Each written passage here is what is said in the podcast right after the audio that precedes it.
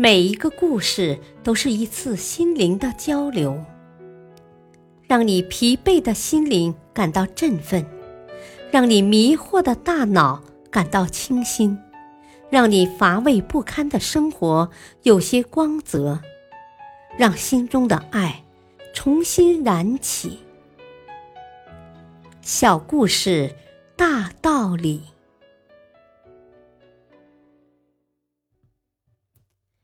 一步之差，人生会大大不同。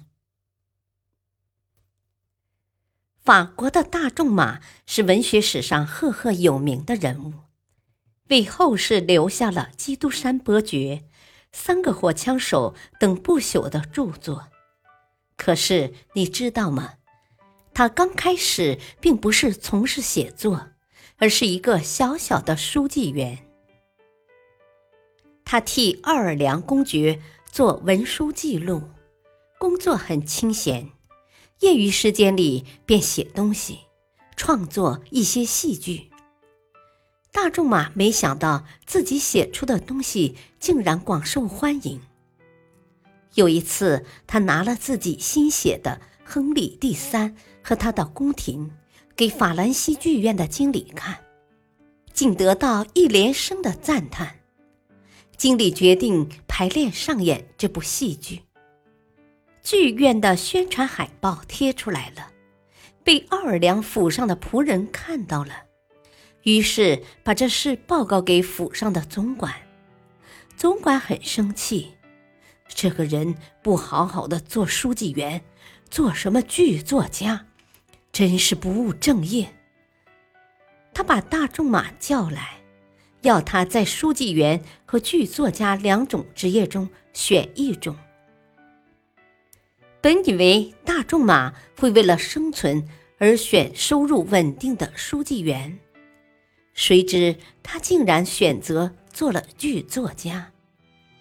总管当下毫不客气的把他扫地出门了。大仲马不是不留恋书记员这个职位。他虽然卑微，但也是自己费了很多周折后才得以谋到的呀。现在自己囊中空空，亨利第三和他的宫廷上演后效果如何也是未知，而且从现在到戏剧上演还需要一段时间，自己如何生活下去呢？继续选择做书记员？不。自己真正喜欢的是创作，如果不能做自己喜欢的事，那这辈子是白活了。他用自己的剧本做抵押，向银行借了一些钱，承诺戏剧上演拿到收入后就还清。上演的日期一天天逼近了，大仲马的心也越来越悬在嗓子眼上。开始售票了，他在暗处观察着，去买的人很多。听说有人把所有的包厢都预定了，他这才放下心来。